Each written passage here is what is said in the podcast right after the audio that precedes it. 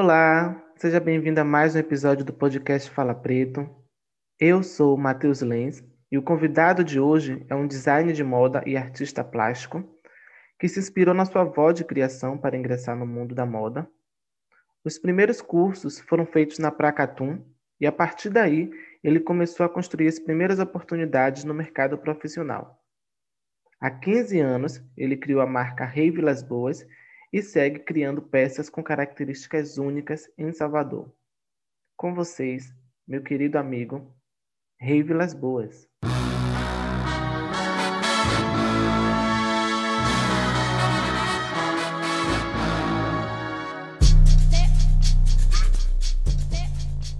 Rei, hey, primeiramente eu queria agradecer por você ter aceito o convite. Eu sou muito grato e estou muito feliz por mais uma vez estar podendo aqui escutar o que você tem para falar e dessa vez podendo compartilhar um pouco do seu pensamento nesse espaço. Eu fiz uma breve apresentação sobre você, mas nada melhor do que a própria pessoa se apresentar, né? Então, por favor, se apresente aos nossos ouvintes.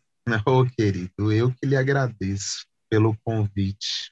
Eu sou Rei Vilas Boas, eu sou costureiro, sou estilista, é, trabalho já há um tempo e faço peças um pouco conceituais, né?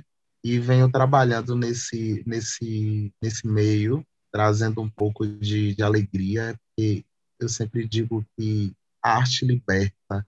Verdade. Vamos começar a nossa entrevista, tá?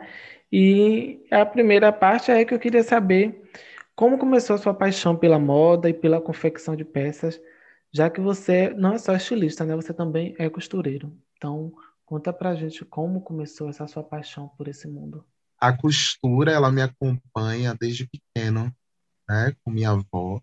Minha avó costurava muito e eu achava muito interessante ela transformar aqueles tecidos que eu via, né, ali, os pedaços em roupa durante toda a minha infância, era esse círculo de pessoas dentro de minha casa, entrando com uma ideia, com um papel, com um desenho, que eu não entendia muito do que se tratava. De repente, em dois ou três dias, minha avó ela já estava com a peça em ponto de prova, a cliente vestia a peça, e isso vamos pensar que 80, 90, década de 80, 90, a gente via o maximalismo, as bocas de sino, os vestidos com aquele, aqueles rabos de sereia, né? E eu achava aquilo fantástico, eu achava mágico, né? Na verdade, como ela conseguia transformar. E eu achava a máquina de costura algo fantástico, né? O, o enfiar da linha, o, toda, toda aquela, aquela logística da máquina, eu achava aquilo, aquilo perfeito. E eu queria aprender a costurar. Eu sentia essa vontade de, de mexer naquilo também. E aí minha avó não deixava, né? Ela não queria porque não era coisa para homem. E ela deixava isso muito bem claro para mim. Eu ficava com os meus retalhozinhos, né? Que ela deixava cair no chão, pegava escondido e ficava mexendo nesses retalhos, né? Na minha brincadeira ali, mas eu, eu penso que já treinando, né? Treinando com os retalhos. E eu lembro que tinha uma. A minha casa era, era, era uma casa de três andares, né?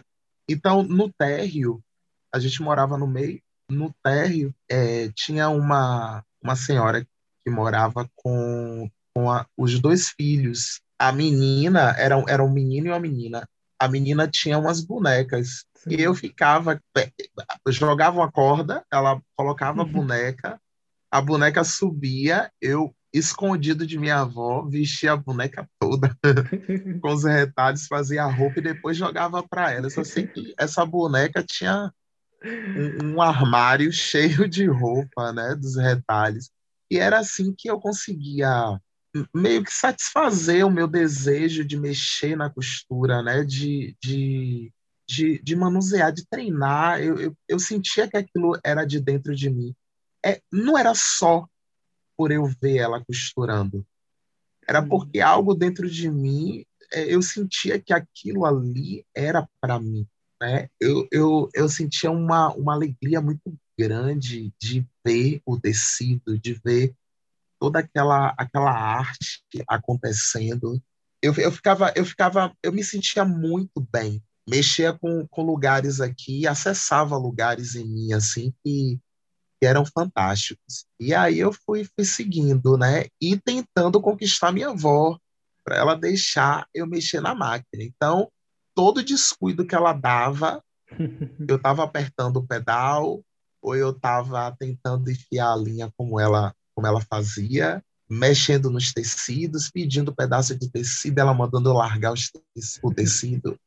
E outra coisa que, mexia muito comigo era porque ela fazia dinheiro com, com essa com a costura, né? Com essa arte. E eu achava aquilo fantástico. Eu, eu dizia, poxa, isso aqui, isso aqui é, é bom, é lindo e faz dinheiro. Então. Que melhor? É, para que melhor, né? Hum.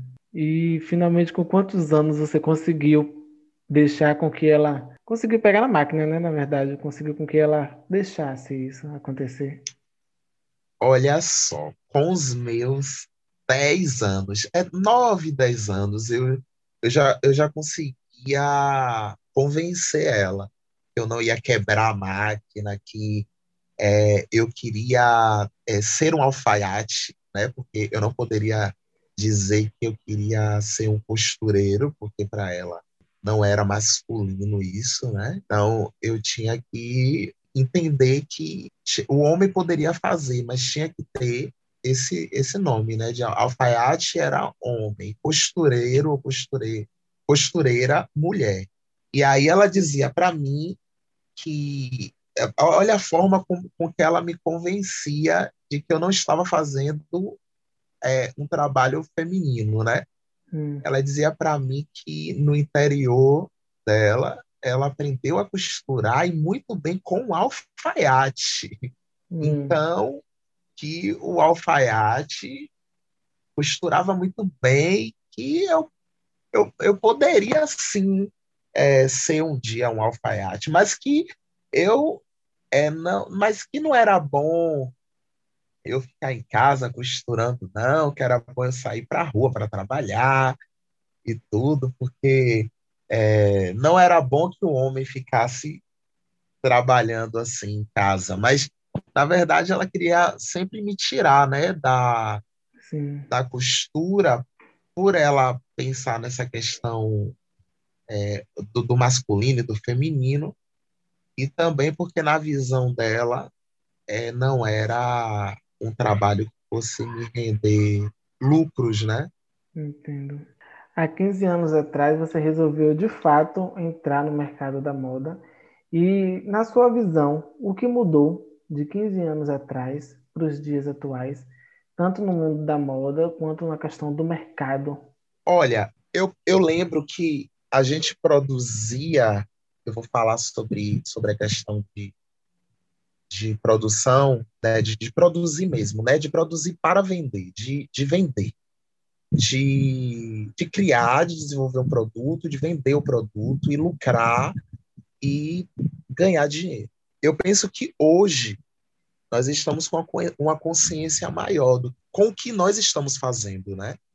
Uh, uma consciência ambiental, social, isso é muito importante, porque não é só produzir, não é só vender, mas é saber o que está produzindo, saber o que está vendendo. É, a, a, esse comércio todo de grande, grande escala está começando a perder um pouco a força. E isso é interessante, porque por mais que ainda tenha produções em grande escala, mas é, está se pensando na, na, nessa questão do que produzir, de como produzir, é, de, de como tomar conta de todo esse descarte que essa indústria causou durante todo esse tempo.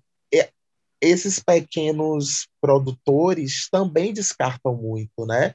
Eu lembro que na, na, na época que minha avó costurava, uh, tinha muito descarte de tecido, muito descarte de tecido, e que não era pensado muito assim com o que ia fazer. é lógico, se fazia um fuxico, se fazia uh, uh, um tapete de retalho, né? Quem é que não sabe o que é um tapete de retalho, o que é um fuxico, o que é um, uma coxa de retalho, né? Que, que, que naquela época fazia. Mas quando eu começo a produzir, é, nós não temos essa essa consciência, né? Nós não temos essa consciência. Quando eu falo de, de, de minha avó, eu falo de, de um pouco mais de tempo atrás, né? Mas quando eu começo a produzir, nós já perdemos isso, não estamos mais com essa com essa consciência e agora estamos tentando resgatar. E eu acho interessante essa busca, né?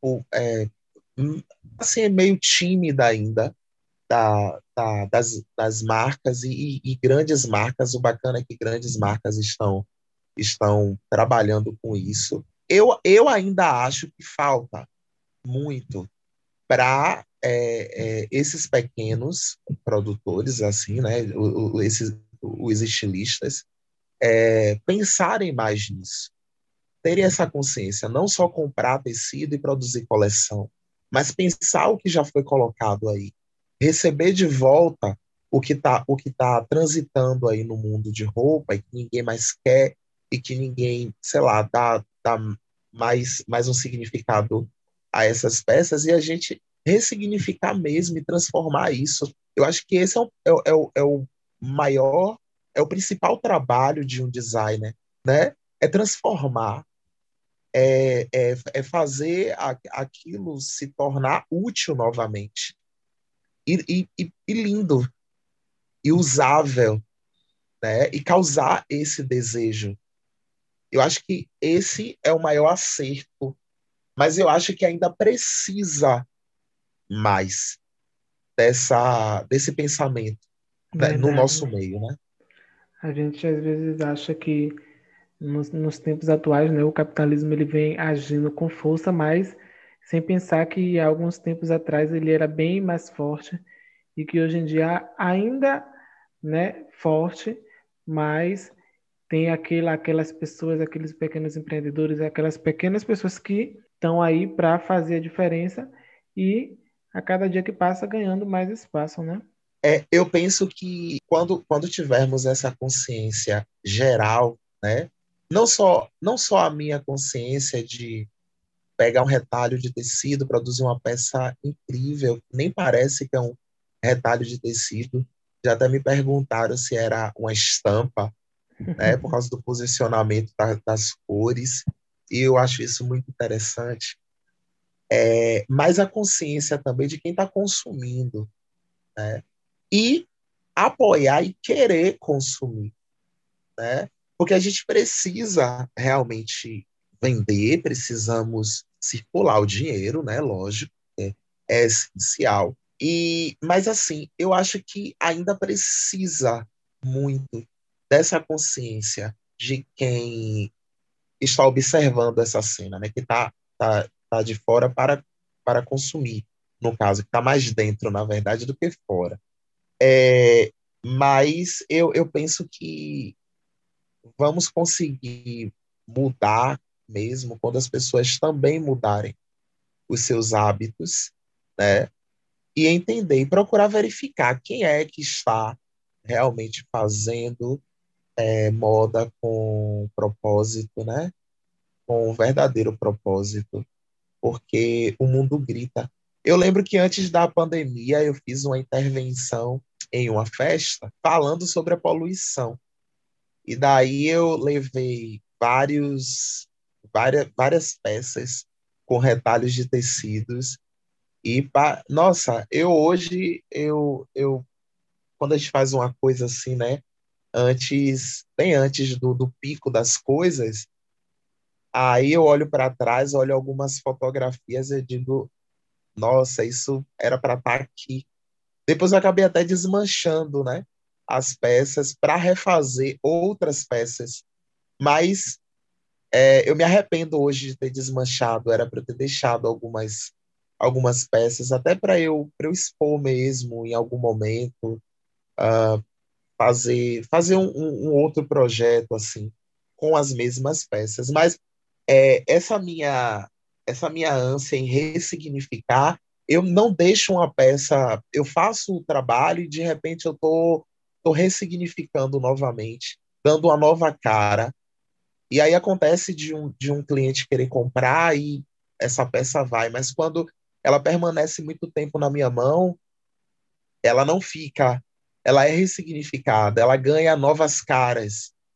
Eu, eu, eu mantenho esse círculo né? Até para eu não, não comprar outro tecido, é, não produzir mais lixo, né? É, mas não descartar mais. Hum. E aí eu vou, vou produzindo, reproduzindo novamente. E isso é maravilhoso. Isso é, é muito da sua característica mesmo. E, inclusive, é sobre isso a próxima pergunta. Você tem uma identidade única, suas peças são incríveis, eu sou apaixonado, você sabe disso. E aí eu queria que você explicasse para a gente um pouco do conceito por trás de todas as suas peças, a questão do recorte, as cores, o uso dos tecidos. Eu queria que você explicasse um pouco como você trabalha isso na sua arte, nas suas peças. Olha, eu vou eu vou voltar lá quando eu morava com minha avó. Minha avó, ela não jogava, é, não, não, na verdade, ela, ela não jogava fora os, os retalhos, né? Ela não, não descartava assim para sair de dentro de casa. Descartava e deixava dentro de casa. Minha avó era uma acumuladora. e aí era mesmo assim. Ela não de... e assim, uma coisa que me me traumatizou assim, a, me proibir de pegar os retalhos e eu ter que pegar escondido para poder fazer a arte lá, né? Eu pegava escondidos retalhos e tudo e ia produzir. Engraçado como as nossas memórias afetivas, elas a gente segue com elas, né? E elas é, elas vão nos moldando no decorrer da nossa vida. Sim. Eu consigo produzir muito mais com retalhos do que com comprando o tecido, o pedaço do tecido. Eu, eu já tive vários bloqueios em chegar na loja e comprar o tecido e depois ficar pensando, ah, o que é que eu corto, o que é que eu faço?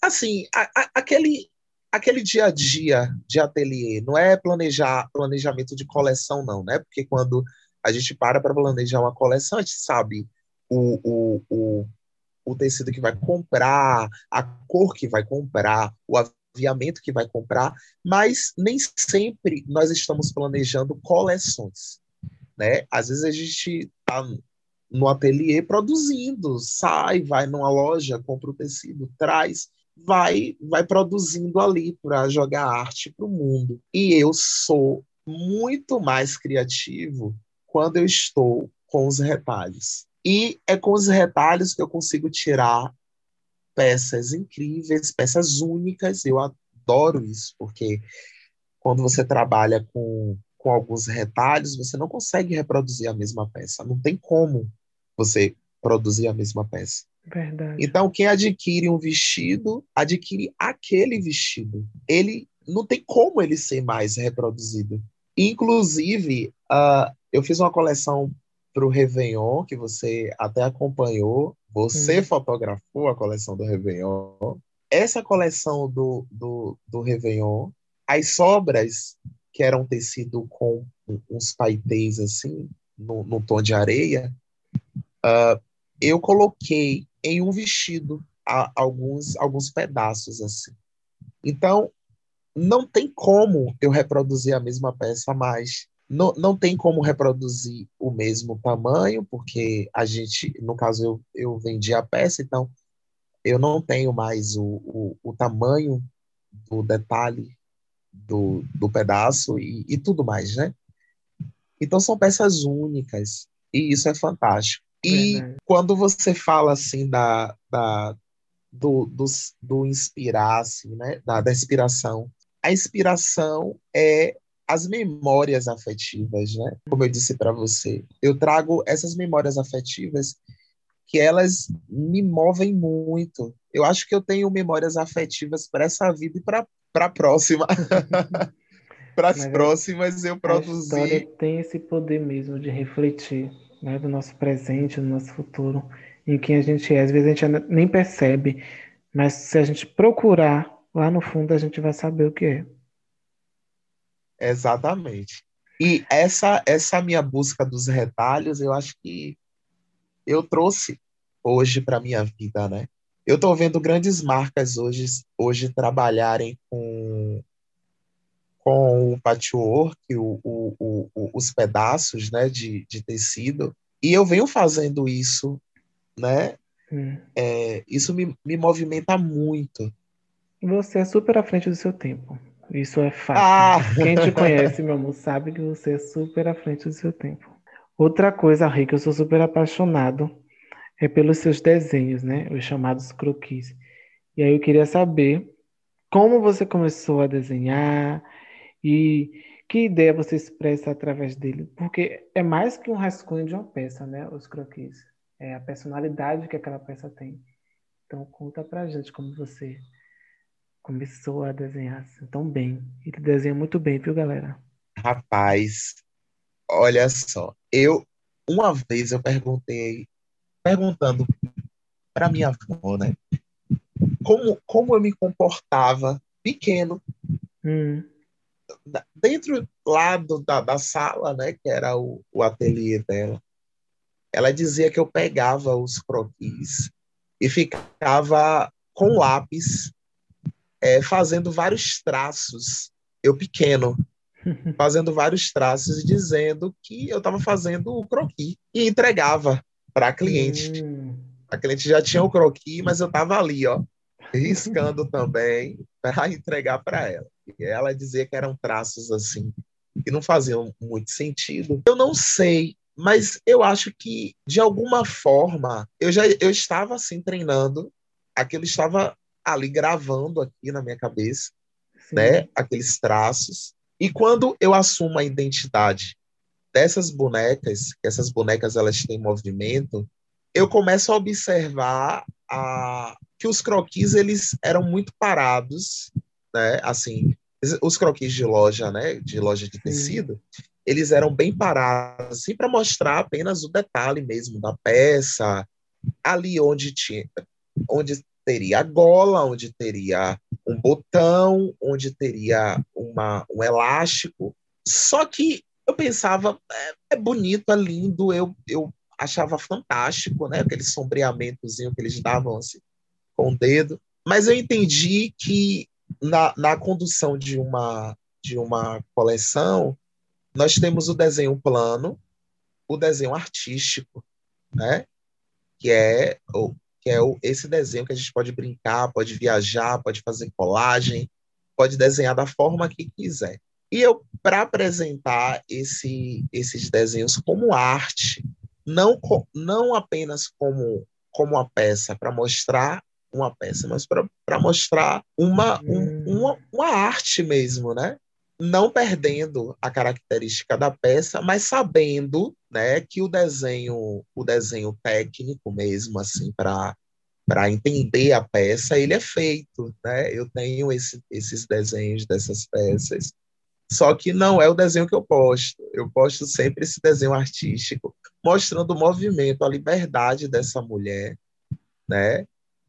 E a, que dança, que, que parece que está flutuando, que os braços são bem desordenados assim. Na, na sua visão, qual o maior desafio de ser um estilista, costureiro e empreendedor soteropolitano nos tempos atuais? É ter mais pessoas aqui junto, trabalhando e fortalecendo o nosso espaço, fortalecendo o nosso lugar as pessoas estão indo embora. Eu vejo várias pessoas falarem para mim: você não vai fazer sucesso aqui.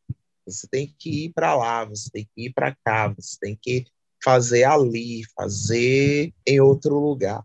Eu não descarto essa possibilidade, mas eu penso que quantos nascem aqui, começam produzindo, lógico que tem a oportunidade de, de sair ou buscam essa oportunidade para sair porque eu imagino que muitos buscam né, essa oportunidade de sair. E eu, eu penso que o que enfraquece é isso. O que enfraquece é não, não reunir para fazer um movimento de moda que aconteça uh, um movimento que realmente os estilistas mostrem suas coleções. Hoje tem um evento que é a Expo de Moda, que é organizado por Vera Pontes, que ela dá essa oportunidade para a gente produzir uma coleção, né? E ela luta há muito tempo para a gente produzir coleções e mostrar, mas ela faz e mais ninguém faz. Então, a gente fica com o ateliê com peças fantásticas. É, hoje nós estamos movimentando a questão da internet, hoje, né, mas antes já é, não tínhamos tanto essa, essa frequência é, digital, mas fora disso, as pessoas querem ver, querem sentir o cheiro, querem sentir o gosto. Eu costumo dizer que a coleção é um banquete que a gente arruma e oferece. A gente não impõe, a gente oferece para as pessoas consumirem aqui. A, a força que um, que um evento desses tem, né, de um desfile, de é, é, hoje um fashion film, né, por causa dessa questão da pandemia e tudo, mas falando sobre o, o, nosso momento de voltar a ter um desfile, de voltar, as pessoas voltarem a sair, é, é, eu acho fantástico que tivesse essa união e que as pessoas realmente produzissem, acreditassem no lugar e se fortalecesse, porque eu às vezes eu me sinto como se eu tivesse com minhas armaduras uma fronte de batalha. E os guerreiros estão saindo para lutar em outros lugares, sendo que era para todo mundo estar tá junto lutando aqui, Verdade. sabe? E fazendo as pessoas saírem de lá para vir para cá. Exato. Não a gente sair daqui para ir para lá. Isso é muito real, não só na, na, acho que na arte de forma geral, né? Isso que você falou é, é muito pontual, é muito, é muito sincero. Tô, acredito que todos os artistas compartilham desse pensamento, de verdade. Qual dica você diria para os novos estilistas e costureiros que estão surgindo na cena soteropolitana, toda essa galera que vem trabalhando com moda hoje em dia? Qual a dica, assim, master, você daria? Que estudem, que pesquisem, se ainda tiverem a oportunidade de conhecer uma senhora ou até na família que costura, que perguntem. Eu tive o privilégio de, de ter a minha avó perto de mim, por mais que ela não quisesse muito eu perto, mas é, eu consegui vencer a barreira, ela me ensinou muita coisa. Eu adquiri muita experiência com ela. Uh, outro conselho que eu dou é que não se limitem apenas isso para quem realmente gosta da, de, de, toda, de todos os processos dentro da, da, da produção né, de, de, de moda, de, de você produzir um, de fazer um produto, de construir um produto. Todos os processos. É interessante que acompanhe todos os processos, que entenda todos os processos. Não se limitem apenas ao que gostam de fazer. É, quando eu estava na faculdade, eu, eu via alguns colegas não, não gostarem da modelagem, de entender modelagem, não gostar, não, não, não gostar da ideia de ter que pensar em costurar, né?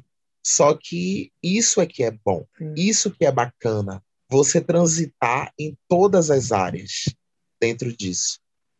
E não é só isso. Hoje, você, hoje vamos pensar, falando sobre tecnologia, você pode pensar em produzir um, um determinado tipo de tecido ou é, em produzir um, um, um, botão biodegradável, um, sei lá, qualquer coisa e coloque a mente para pensar e sair da zona de conforto e não pensar só em fazer produção. Eu acho que é, o meu conselho é, é esse, é, é pesquisar, é, é ter curiosidade e entender que moda é um mundo de possibilidades de conhecimento. É história, é matemática, é física, é química. Moda é tudo isso. E mais uma vez eu queria agradecer por você ter aceito o convite, por você ter tirado um tempinho para compartilhar esse seu conhecimento. Você sabe que eu sou extremamente apaixonado por você, pela sua arte. E muito obrigado de verdade por agora você estar compartilhando isso com a galera, viu? Ô, meu querido, eu que agradeço você estar dando esse valor a um costureiro, a um estilista, né? Não é qualquer um, né, e... né, B? não, isso é bom porque é, eu, eu, eu penso que é, é eu não vejo é, tantas plataformas assim seguirem falando de moda dessa forma, né? Dando tanto que eu vejo alguns programas falando sobre arquitetura, decoração, é, culinária e as coisas relacionadas à moda elas meio que perdem a força ou caem em uma, em uma futilidade Sim. que não tem a ver com a moda, sabe? Ou até teve a ver durante um tempo, né?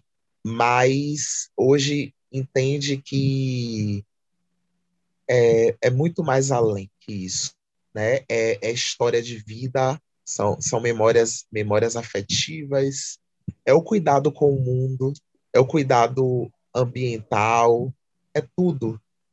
Verdade. Às vezes a gente se distrai tanto que não percebe essas coisas e acaba colocando dentro de uma caixinha. É, me responda quem é que sai nu de casa. Ninguém. Todo mundo veste. Eu queria agora que você divulgasse suas redes sociais para quem quer conhecer um pouco do seu trabalho, o endereço do seu ateliê, para quem quiser ir pessoalmente. Se promova agora. Ah, é, agora eu só estou com o Instagram, né, fazendo a, a, todo o processo de venda pelo Instagram.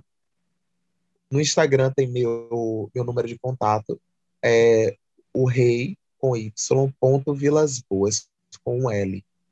É o meu Instagram. Lá as pessoas vão encontrar todas as peças, todas as criações. Eu não ando muito no Instagram porque quem costura como eu, a gente fica mais tempo na máquina de costura do que produzindo é, material para o Instagram. Mas eu vou começar a produzir é, mais material para o Instagram, porque eu quero eu quero começar a ensinar algumas coisinhas para as pessoas poderem fazer, poderem hum. é, ressignificar suas roupas. Né? Eu já estou planejando isso, mas de uma forma super agradável e fácil, sabe? Formas assim que a pessoa vai poder realmente fazer, não vai ser nada colado, vai ser tudo feito mesmo ali com seu pontinho de agulha, entendendo como é que como é que é o processo. E aí eu estou me organizando para conseguir soltar esse material em breve. Estou né? hum, me organizando. Que bom. E aí cobrar, todos viu? podem falar comigo.